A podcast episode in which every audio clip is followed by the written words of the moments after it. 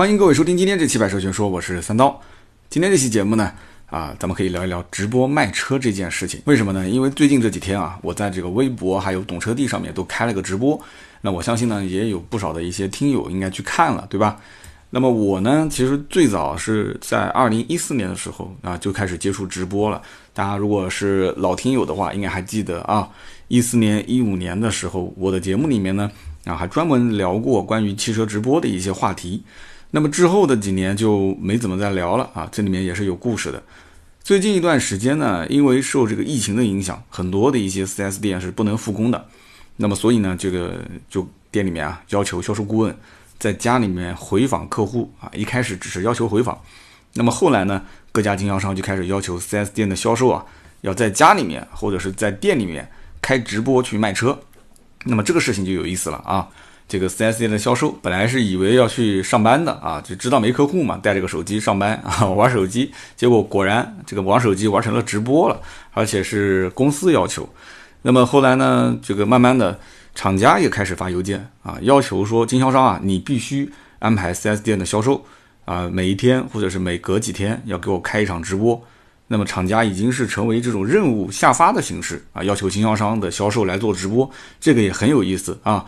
那么这样一来的话，你会发现全国各地的 4S 店仿佛一夜之间啊，都开始在网上直播卖车了啊，人人都是李佳琦，买它买它买它啊，很有意思。那么大家最近我不知道有没有在看，包括汽车之家啊、懂车帝啊、易车啊，或者是新浪微博啊、今日头条这些啊，那我相信如果最近关注这些 app 的话，多多少少应该都会刷到一些。啊，汽车类的主播在直播啊，当然了，不一定都是卖车，可能有的也是汽车类的这个媒体人也在直播。这个我也要说了，因为现在基本上都出不去了嘛，那没有什么可以去用的一种啊创作内容的方式，直播嘛，聊聊天，这是最好的。那么我最近一段时间其实也在看啊，就是整个平台都是主推直播的这个栏目。平时就算不怎么直播的一些汽车类的主播，现在也开播了啊！但我可以理解嘛，对吧？因为你现在出门试车肯定不现实啊。秋刀鱼这期节目大家应该听了吧，对不对？去借车，包括拍摄啊，都会有风险。那么，所以现在呢，我个人觉得就是全民开启云评车模式哈，全民开启云评车。有的时候晚上没事啊，我就开始拿着这个 pad，我就这边刷啊，看他们这个直播，还真挺有意思的。那其实现在啊，我看到这个一夜之间涌现出来这么多的汽车类的直播的主播，啊，忽然之间我还有一些有些感动。那为什么会有些感动呢？因为我算是一个这个汽车圈的这个汽车直播这个老前辈了啊，真的是这个一点不夸张。因为我们当时做户外直播的时候，很多平台连汽车的分类都没有。那么我在大概一五年的下半年，一六年的时候。其实已经感觉出来，我觉得汽车直播可能就已经凉凉了啊！为什么说凉凉的呢？那么各大的这个平台，汽车分类已经基本上没什么人在播了，很少，而且播的那些人质量也不是特别的高。之前我当时记得斗鱼最辉煌的时候，直播汽车的分类里面，啊，这个透露一下啊，那个商业直播的订单真的是接到手软啊，接到手软。那么后来呢，我曾经节目应该也说过这件事情，就是直播平台开始混战。啊，特别是那种竖屏直播，什么花椒啊、映客啊这些竖屏直播进来之后混战，混战就导致这个各大平台啊就开始要招募这个主播，对吧？什么样的主播都要啊，所以直播的质量是参差不齐。那么大家都知道，汽车直播还是需要一定的技术含量的啊，不是说你长得好看啊，往镜头前面一站，一张大脸，你跟人聊天，你就可以挣钱了啊？谢谢老板送的飞机啊，谢谢老板送的游艇啊，你跟人聊聊天就可以，那不行。所以说竖屏直播就导致来了一帮美女啊，因为这种竖屏直播特别适合这种颜值主播，而且各种美颜啊、滤镜啊、各种特效啊，就把这本来不好看的，结果呢上镜之后，你像我要上镜之后，本来快四十的人了，结果一看才十八，对吧？啊，就很容易欺骗人。但是呢，大家都是喜欢被骗啊，所以就是这么一种状态。竖屏直播就把这个市场一下子就给扰乱了。我说的是商业市场啊。那么这中间在汽车行业当中有一个转折点，就是当时东风风光五八零是上市啊，这上市应该就是一五年，如果我没记错的话。那么当时呢是主办方请了一百位美女过来做直播，统一的这个粉色的吊带裙啊，深 V 吊带裙，然后加上粉色的直播杆。发布会的现场都是坐在前三排啊。我们知道其实汽车发布会啊，现场前三排一般都是核心媒体啊。结果呢，为了让这个直播效果更好啊，美女坐前三排。全国的汽车媒体老师，呃，稍后进场。等到进场之后，就发现我的个天哪，大家都惊呆了啊，以为是走错了片场。所以这一幕啊，我以前节目里面应该是描述过的。但凡我要说到汽车直播这个故事，真的是特别经典，但是呢，也是特别的感伤。为什么感伤呢？我可以这么讲啊，汽车整个的直播、商业直播啊，或者说是带货直播，就是从这一点开始进行转折的。那么这件事情发生之后，其实对整个的汽车的直播市场可以说影响非常大啊，而且是非常负面的影响。那么汽车媒体呢，当时回去之后就开始写文章了啊。那么什么样的标题都有啊，比方说什么中国汽车媒体的沦陷啦啊，就中国汽车媒体难道现在才沦陷吗？啊，还有比方说这个一百双大长腿的汽车发布会啊等等。所以你可以想象得出来，这种文章这种标题，那那。阅读量肯定是特别的大，对吧？二零一五年的时候，那很多的平台啊，特别是图文平台，应该讲也是很火了，大家都在看。所以呢，这个不管是在 B B 端，也就是商家金主爸爸这个层面，还是在 C 端，就是普通老百姓的这个层面，对直播的印象也可以说是可以说是急转直下啊。那么这个车在当年也是因为这件事情，我可以说它火起来，呃，有很大的关系啊。那么至于此后这个汽车商业直播到底成了什么样？那我可以这么讲，叫做一蹶不振啊，到今天为止都是这样子。首先呢，就是从报价上来讲啊，主播，对吧？你要做一场直播，人气还是挺旺的。但是呢，你跟金主爸爸讲，你说，哎，我这场直播报价是多少钱？那金主爸爸听完这个价格就直摇头。为什么呢？因为他去找啊，这个女主播，她的报价是汽车专业主播的零头的零头的，可能在零头。所以你想想看，这个差价能差多大？所以他会觉得说，那我找个女主播不就行了嘛？不懂车就不懂车呗，对吧？反正你只要有人架个直播间，只要把直播链接分享出去，啊，然后只要能最后把这个直播的相关的 KPI 的指标优化一下，那不就交差了嘛？所以他们很多的这个公关公司就是为了交差，所以呢就找女主播，成本特别低，而且呢看起来这个声势特别大啊。你找一个专业主播，可能就一个人啊，在一个小拐角里面啊拿一个直播杆啊，结果呢付的费用还挺高的。但是呢，你要让个女主播，对吧？一来来个十个，来个二十个，哎呀，大长腿啊，锥子脸啊，这种，哎，你看起来就很有气势。所以呢，这个当时就是这样啊，这个价格就怎么报也报不上去了。那么其次呢，就是金主爸爸们也觉得这个里面啊，直播市场开始乌烟瘴气，所以不想影响自己品牌的一些形象啊，所以就干脆这件事情一刀切啊，统一的就不用这些平台的直播了。所以这也就导致当时。啊，包括汽车之家也好，包括易车也好，各大的汽车平台开始去建自己的直播的这个我们叫 OBS 推流啊，直播的线上的这个频道。所以你可以去看一看，回顾一下汽车之家跟易车的直播是不是从二零一五年之后才开始陆陆续续啊组建起来的、搭建起来的。那么最后就是什么呢？就是各家的这种专业的直播平台，他们也发现哦，怪这个汽车行业还是挺挣钱的啊，金主爸爸挺有钱的，所以。各家平台开始收紧汽车的商业直播的业务来源啊，这个话怎么理解呢？很简单，就是说以前呢，这个主播有人气，对吧？有人气之后呢，跟汽车厂家去接这个单子都是私接的啊。这个我我凭良心讲，我当年接单子其实也算是私接，是跳过平台接。那么这样一来的话呢，平台其实也不是不知道，因为你在一个发布会的现场，或者你去在一个试驾的现场，他也知道你这个很明显是商业，对吧？但是平台呢，当时是比较宽松啊，睁一只眼闭一只眼。那么后来呢，平台就开始啊，就专门去招聘了一一部分，就是有这个汽车行业从业经验的，特别是商务从业经验的，就跟汽车厂家关系也都比较熟悉的这些管理层啊，找了这些管理层，就一下子把这个平台所有的汽车商业全部收回来，啊，就必须要求这个平台的汽车类的商业从平台来进行对接啊，不允许主播自己对接。那这个事情呢，说起来其实并没有什么。这个不合理的地方，对吧？人家人家这个直播平台，对吧？有商业，这本来就应该他要带着分嘛。但是问题就在于，其实主播他一部分是贡献这个内容的，另外一部分其实主播它是一个相当于是策划公司、执行公司，平台讲白了只是搭建了一个这个分播的渠道而已。所以这里面到底怎么分配，到今天为止，其实很多平台跟主播之间也没有想清楚这件事。所以这就导致什么呢？导致后来平台跟主播之间的矛盾非常大啊！大家看到很多包括游戏主播跳槽，其实中间也是有很多关于讲白了就是利益分成的问题点，只是没有曝光出来，有的是曝光出来了，对吧？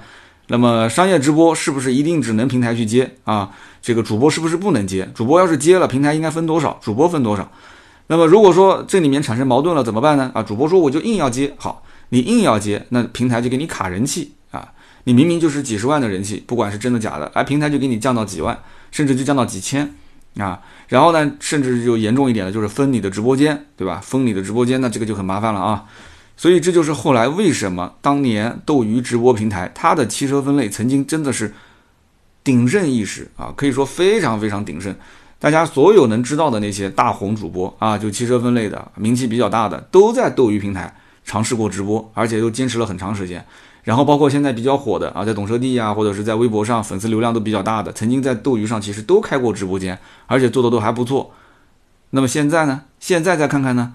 现在整个斗鱼的汽车的这个频道可以说衰败的几乎就没有任何存在感了。那么现在在上面做了一些直播的主播，其实也都是斗鱼好不容易的啊啊谈合约啊，包括谈时长，谈各种各样的一些。啊，愿景吧，啊，其实主播自己也不想再跳了，也是别人都走光了嘛，就剩那么两个排队的，对吧？永远是排在前面的，所以他们也不走了，就是那么一两个、两三个。所以呢，我在今年年前啊去北京，曾经是跟这个懂车帝的领导也聊过这个事情。那么我并不是很看好，当时懂车帝规划的就是说想让 4S 店的销售出来进行直播卖车。那个时候呢，我说这个话啊，疫情还没出现。是年前，年前还蛮久的。当时去吃了一顿饭，然后讲了一个这个我的观点，我不是很支持。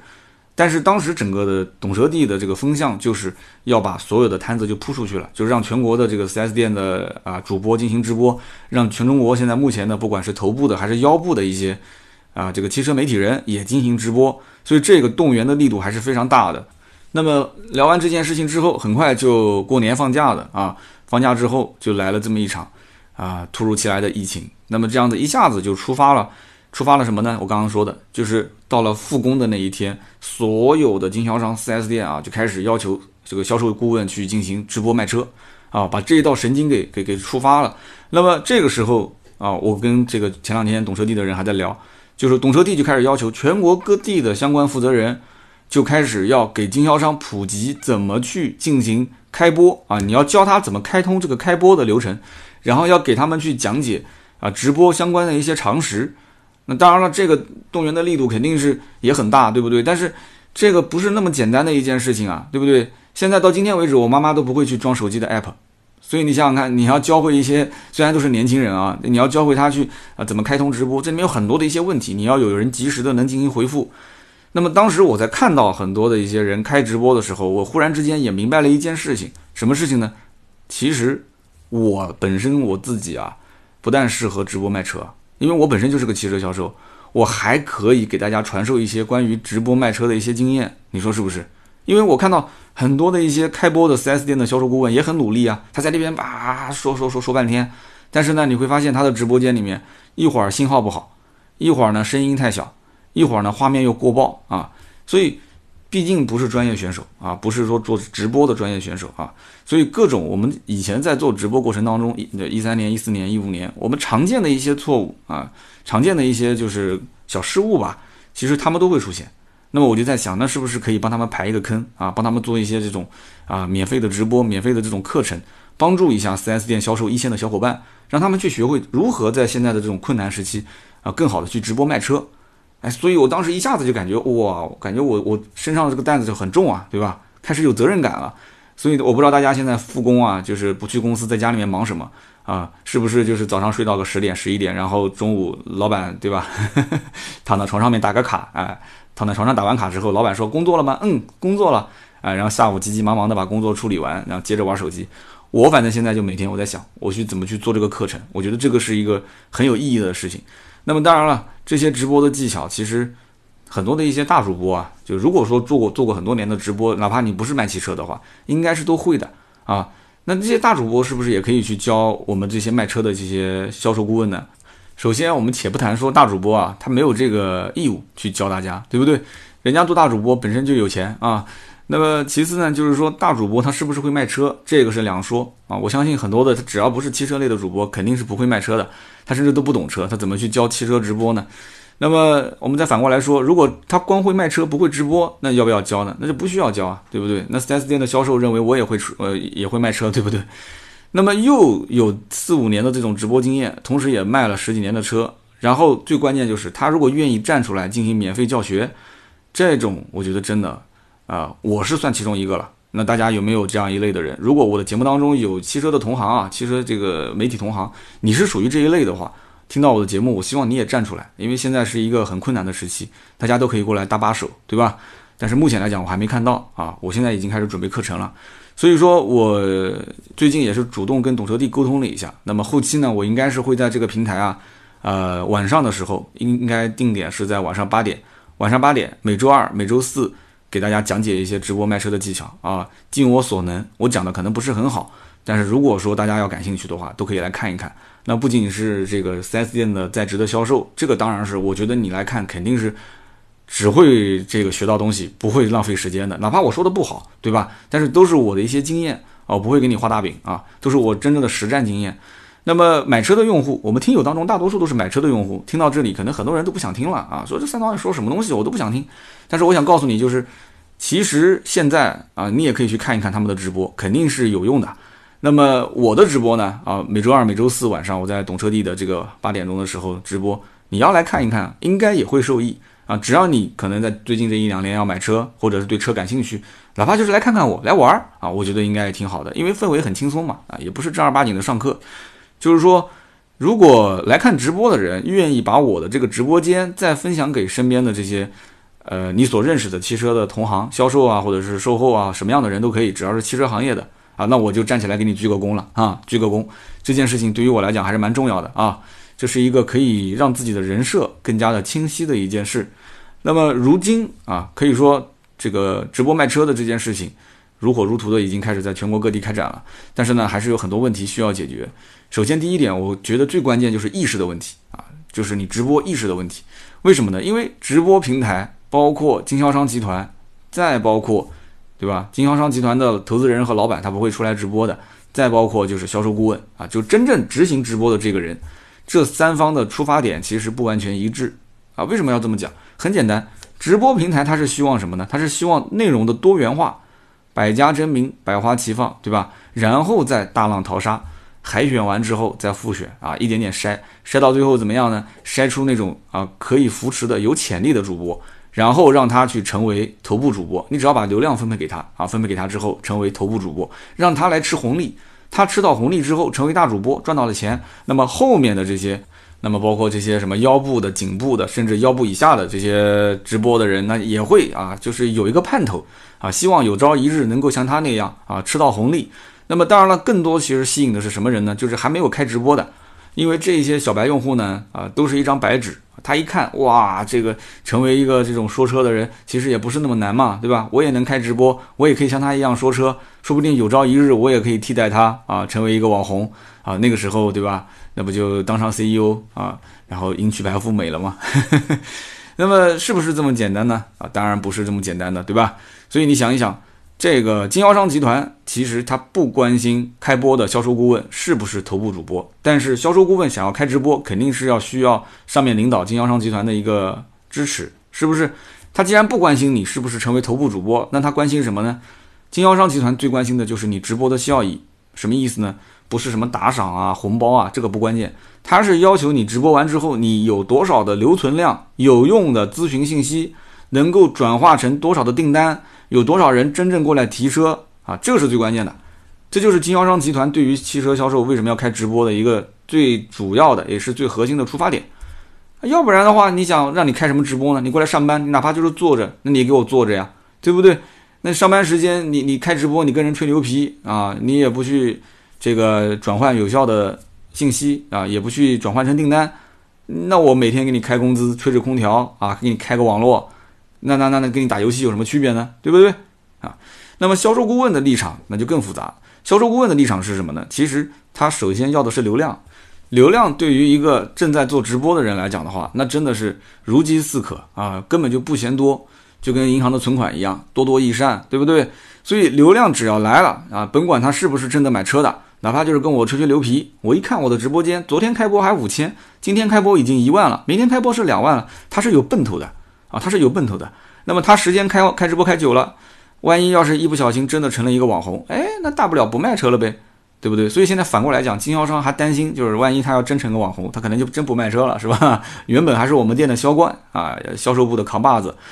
那么其次就是，当然了，他如果直播间里面真的能把车卖出去啊，他还是愿意卖车的。所以说，大多数直播的销售顾问啊，还是在直播间里面停留在什么呢？啊，就跟人吹吹牛啊，帮人去选选车，然后呢，就是有人问个价格就直播啊，报个价格，就处在这种阶段啊，他并没有真正去理解开直播的意义在什么地方，或者换句话说，他可能还不是太理解，就是平台到底要什么，然后呢，经销商到底要什么？啊，他的老老板啊，他的顶头上司到底想要他做什么，他可能也知道啊，他要留存量，他要转化订单，但是他可能打心底里面就不相信。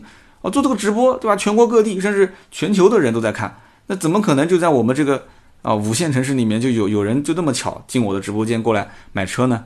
所以这里面其实也是涉及到一个直播的分发问题啊。这个一讲又是一个很长的长篇大论了啊，改天有机会再说吧。那么我相信啊，就是我们的听友当中啊，哪怕就是不是做汽车行业的，动不动啊玩玩抖音、玩玩快手的，那肯定有很多，而且甚至有的人呢，可能自己也开个小直播啊，哪怕没人看，就跟人聊聊天嘛啊。我相信一定是有，但是你要想，每个人开直播的目的都不一样，也不是人人都能成为大网红，对吧？所以说每个人的玩法它也是不同。那么所有人都知道，开直播它一定要有人看，没有流量的直播间，你不等于就是对这个空房间，对吧？在在自言自语嘛，那多傻。所以直播你要想有流量，首先你肯定频次要高。所以很多的一些职业的主播是每天都开播的，他再流量大的主播，你让他去一个月不开播，你试试看。他肯定凉凉的，想都不用想，对不对？所以每次开播，他的开播的时长也相对的会拉得很长。那么我看过有从早开到晚的，那这就很恐怖了啊！大多数一般都是两个小时以上啊，三个、四个、五个小时。那么所以这就是为什么网上直播的时候，你随时随地登上去，你会看到很多的游戏主播，很多的一些秀场主播，唱歌跳舞的啊，他就特别多，而且在线的这个频率特别高，经常一开手机啊就能看到，哎，在线，哎，他就在线。为什么呢？因为很简单，因为一局游戏就能打好几十分钟，对吧？他开直播，他本身就是打游戏上瘾啊，他开个两局三局，一两个小时就过去了，再跟人聊聊天，互动互动。那么唱歌的呢，也是一样啊，唱一首歌，然后呢停一下，互动一下，聊聊天，再唱一首歌，很快一个小时就过去了。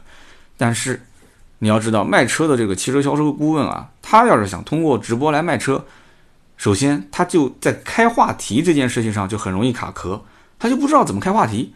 对不对？你直播吃鸡也好，直播王者荣耀也好，你只要一开播，肯定就是这个主题嘛，对不对？你最多就是在这个游戏过程当中，你可能能制造一些小情节啊。但是卖车这个事情啊，你要身边没有车就更麻烦了。所以我刚刚不是说了嘛，如果在家开直播，那就是完全是云评车啊。你要如果在户外，你好歹还是有几个车能说一说。所以很多人就不知道聊什么话题，开话题就是个很难的问题点。那么如果是在一个 4S 店里面，对吧？一个 4S 店，一个品牌，那就那么几款车。什么奥迪、宝马、奔驰都还好。你要是如果是一些小众的品牌，你比方说你要是去什么一汽马自达、长安马自达啊，你要是去什么英菲尼迪、雷克萨斯，就那么几款车，对吧？所以说聊一会儿就聊完了啊，聊个把小时就没什么可聊的了，对吧？太高端的车别人就看一眼也不想看了，对吧？太低端的车别人也不想问，呃，那畅销车型就那么一两款，问来问去就那么几个问题。所以看直播的人啊，其实往往你有的时候还不一定能 hold 得住。他把这个车的问题问完之后，他就会问你其他车的问题。那么，如果这个主播一旦要是回答不上来，那你的专业度又会被质疑啊。所以，毕竟你是一个汽车销售，你不是一个专业的汽车媒体人啊。汽车媒体人什么车都要了解，对吧？汽车销售其实你只要了解本品牌就可以。那么，因此我就看到很多的一些最近在开直播的这个汽车主播很有意思啊。那要么呢就是自说自话啊，就自己想说什么就是一个人巴拉巴拉在那边说，说完了就关播啊，就下直播了。那么还有的呢，就是哎看到有弹幕了，他也知道要互动，但是呢，这个很明显专业知识可能各方面还撑不住场子，模棱两可的绕来绕去的回答弹幕的问题啊，所以一个呢可能说不明白，一个呢是听不明白啊，所以这个很有意思，我看着也挺挺挺着急的。其实 4S 店的销售顾问开直播啊，就我觉得现在目前阶段啊，如果只是卖单一品牌的话，还是要规划好自己的开播的目的啊，要有计划的去吸引这个直播间里面核心的用户啊，意向的用户，让他来咨询。一定要留存他的信息，这个才是最关键的啊。那么职业主播，你要知道一点，他和 4S 店的这个销售开直播还是不一样。他们的收入的来源啊，我们做任何事情都是有目的性的。他开直播，职业主播的收入来源，一个是依靠平台或者是工会啊，现在比较高大上的说法就是 MCN 嘛啊，是靠这个的签约费，这是一部分啊。所以我们能看到很多打游戏的主播一年的签约费可能都是好几百万啊。那么还有一个呢，就是粉丝的礼物打赏啊，现在都是经常搞什么粉丝会，对吧？然后然后做会员打赏，所以因此呢，他们在这个平台开直播的时间越长，打赏的礼物和收入就会越高，对吧？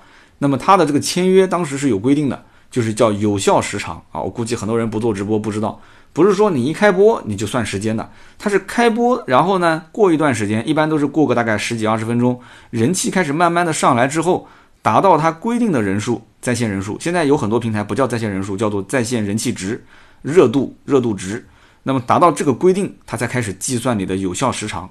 啊，你的有效时长达到四个小时，你可能每一天要播，可能要播五六个小时啊。有的时候你中间要断断档啊，断播重新开播，人气又得重新升。所以呢，很多的一些直播就会遇到这个问题。我又怕这个人气掉下来，重新开播的话，人气一定会掉。但是我要一直直播的话，人就一直要不停的说，不停的在直播这个镜头前面，所以做主播其实也不是那么容易啊啊！这个背后的这个盈利的来源和它的计算模式啊，大家就知道了。那么 4S 店的销售顾问啊，他本身其实就是带着薪水来直播卖车的啊，甚至于很多人就是带着任务啊，厂家要求的任务，老板要求的任务。所以直播过程中啊，你可以看到其实很有意思啊，有些的这个销售顾问啊，甚至连脸都不愿意上。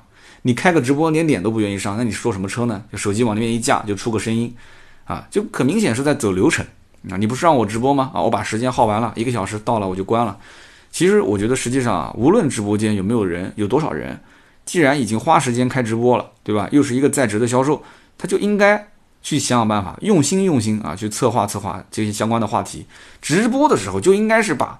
观众啊，把他去引导到自己售卖的这个车型上来，他可能不感兴趣，你跟他聊呗，聊一些故事，聊一些历史，哎，跟他吹吹牛嘛，对不对？呃，反正不管他要选什么车，你最终都是引导到自己的这个车上来。首先，我觉得你的标题一定要吸引人，因为你标题吸引人的话，你可以让呃很多的一些真的是关注至少跟这个标题相关的人会进来看，对不对？那么，比方说今天我一看标题，哦，这个主播要分享什么什么品牌或者什么什么车型的干货啊，我知道了，我就进来看。直播的主题千万千万不要大而全啊，因为你不是什么教授要讲课，你只是一个偏娱乐性质的一个直播嘛，对不对？别动不动就是什么回顾新能源汽车最近十年的发展啊啊，回顾这个回顾那个，不要不要不要不要不要聊这么大的话题。真正直播的人对这种话题不感兴趣，或者说是兴趣不多。如果你要换成什么呢？啊，什么某某新能源车啊，开五年能省多少钱，对吧？或者说是这个新能源车最让人误解的十个点啊，或者说是最让人不得知的十个秘密啊，都可以。这样的话，你路过，哎，有一个人看到这个标题，他可能愿意进来瞅一眼啊，甚至跟你聊一聊。也许他就是对于新能源车是一个潜在购买的用户，你说是不是？所以其实呢，现如今这个整个疫情背景下，汽车厂家和经销商压力真的是非常非常大。经销商的手头呢，啊，这个库存的车啊，啊，他是急着想换钱，非常非常想换钱。为什么呢？因为毕竟现在每一天啊，眼睛一睁就是百十来号的员工要养活，对不对？你不要看一家 4S 店看起来很高大上啊，账上其实它的可支配的资金，我觉得可能还不如一家这个烟酒批发市场的老板多啊。你不要觉得说好像哇都很有钱，我说的是可支配资金啊，不是流水。那么仓库里面的车呢，而且很多都是靠多方融资贷款，对吧？贷进来的钱，所以说啊，它的资金是有成本的，每一天啊，银行的利息是不会少算的。啊，所以因此它只有是货如轮转啊，它要转起来，它才能产生利润啊，而有了这个利润，才能养活人，有了人才能卖出去货，所以这是一个循环。现在这个轮子已经转不动了，对吧？你说他能不着急吗？所以呢，节目最后啊，呃，有一个观点啊，我不知道大家认不认可。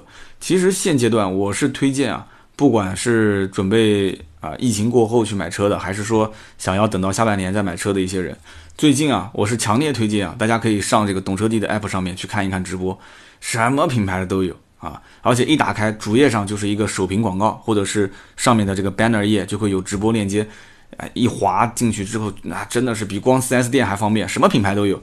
销售顾问有的是在家直播啊，有的是在店里面直播啊，然后大家呢就可以发弹幕去跟这个销售顾问去互动啊，直播间的人数可能不多的那种直播间，你发个弹幕，他马上就能看见，他可能马上就给你。啊，回应他会拉着你聊天。我跟你讲，特别是这种直播间人数不多的啊，销售顾问，他就生怕你会走，而且你跟他稍微聊一会儿啊，他马上就记住你名字了，然后呢就跟你特别亲近啊。你跟他再多聊几句话，他就马上就会讲，哎，那个谁谁谁什么什么什么，啊，你有什么问题你可以继续问。所以他也是需要你的，你们俩之间是一个互相需求的关系。所以这个时候，我跟你讲啊，我曾经尝试过啊，去了几个直播间，我是用小号进去，然后呢就发了几个弹幕啊，我就问价格啊，比方说他是卖奥迪的啊，我就问他，哎，奥迪 A4 的什么什么车现在什么什么价格？我可以把车子的型号还有配置报出来。他一看，哎，这挺懂的嘛，他就跟我讲，他说，哎呀，说你你是我是不是我们这个城市的，或者是不是我们省的？我说对啊，我说我就是某某省的人啊，但不是你们城市的。然后呢，他就给我报了个价格，然后跟我说全省是可以卖的啊，全省可售。这个价格当时让我看的还是挺吃惊的啊，应该说基本上算是一步到位了。然后我还问了他一些其他的问题，我说有没有其他附带的要求，他也跟我说了啊，说有有有什么什么要求。然后我我就还在这个直播间直接跟他聊，因为直播间是很多人都在看的嘛。然后所以他。也很真诚，就主播一脸真诚的给我在那边解释啊，有那么多人在监督，有那么多人在看，他不是一个微信的私密聊天环境，所以对于他来讲有一定的信任背书的这种压力在，所以他不能这个满嘴跑火车，对不对？他要是满嘴跑火车，别人也会在下面的弹幕里面也会说啊，你说的什么什么跟前面说的不一样，对吧？所以这种直播的聊天、询价和沟通的环境。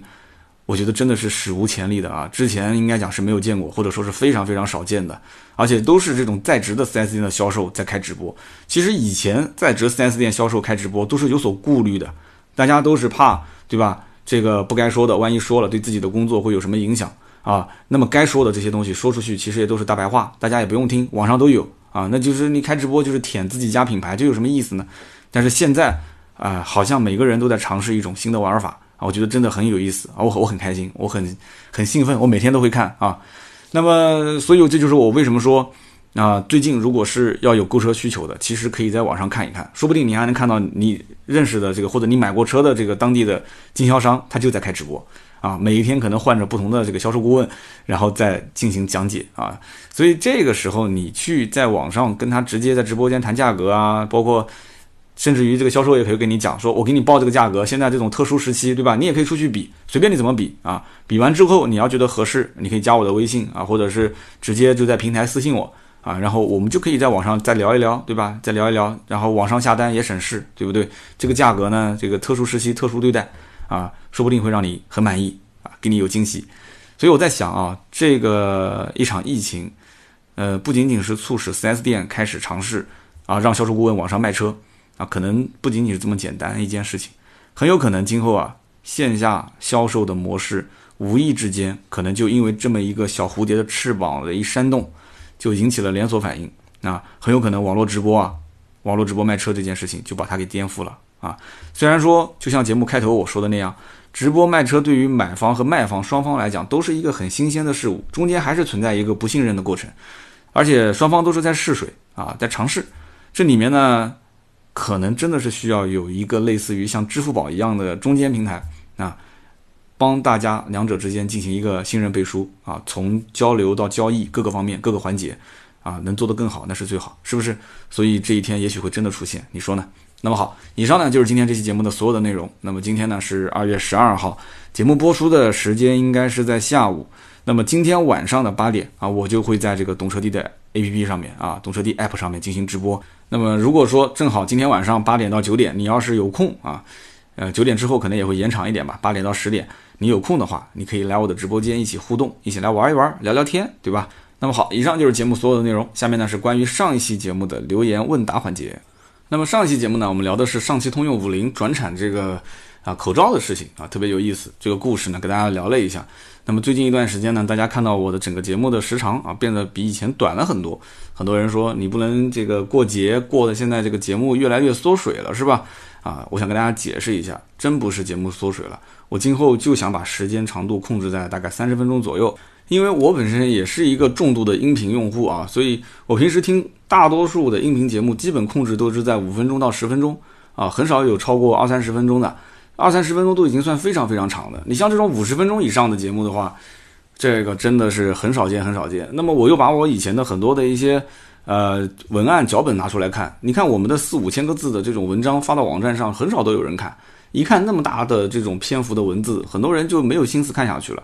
所以因此呢，我是希望呢把我的意思表达清楚，把我的语言精炼，这也是我后面这二零二零年一个整体的方向啊。所以我看到上期节目有人留言了啊。叫南大南啊，南京大学的男生吗？啊，南大南，他说三刀我要批评你啊！现在大家呢在家里面不能外出，很多人都是在家找电影、找音频过来听。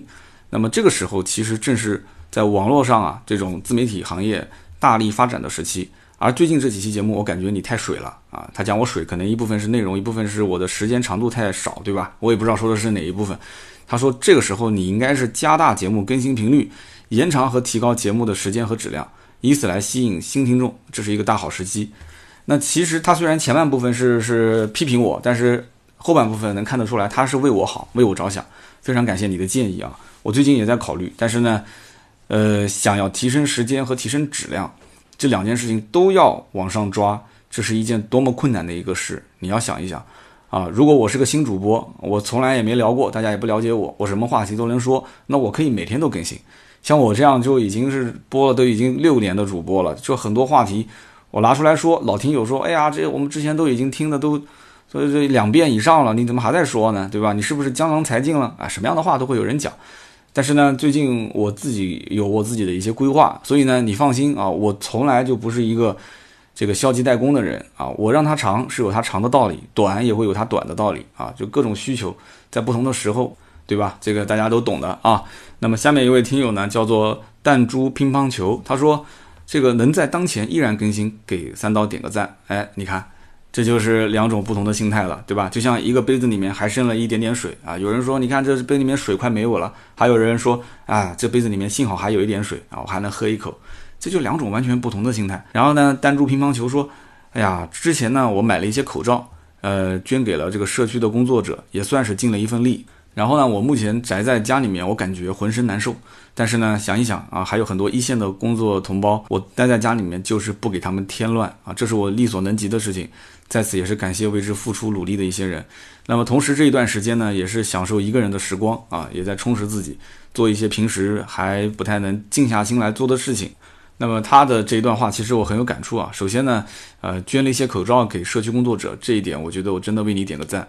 那么其次就是最近一段时间，我个人也发现了，把很多平时没有静下心来做的事情，其实都给做了啊，我自己心里面也是感觉挺挺踏实、挺充实的。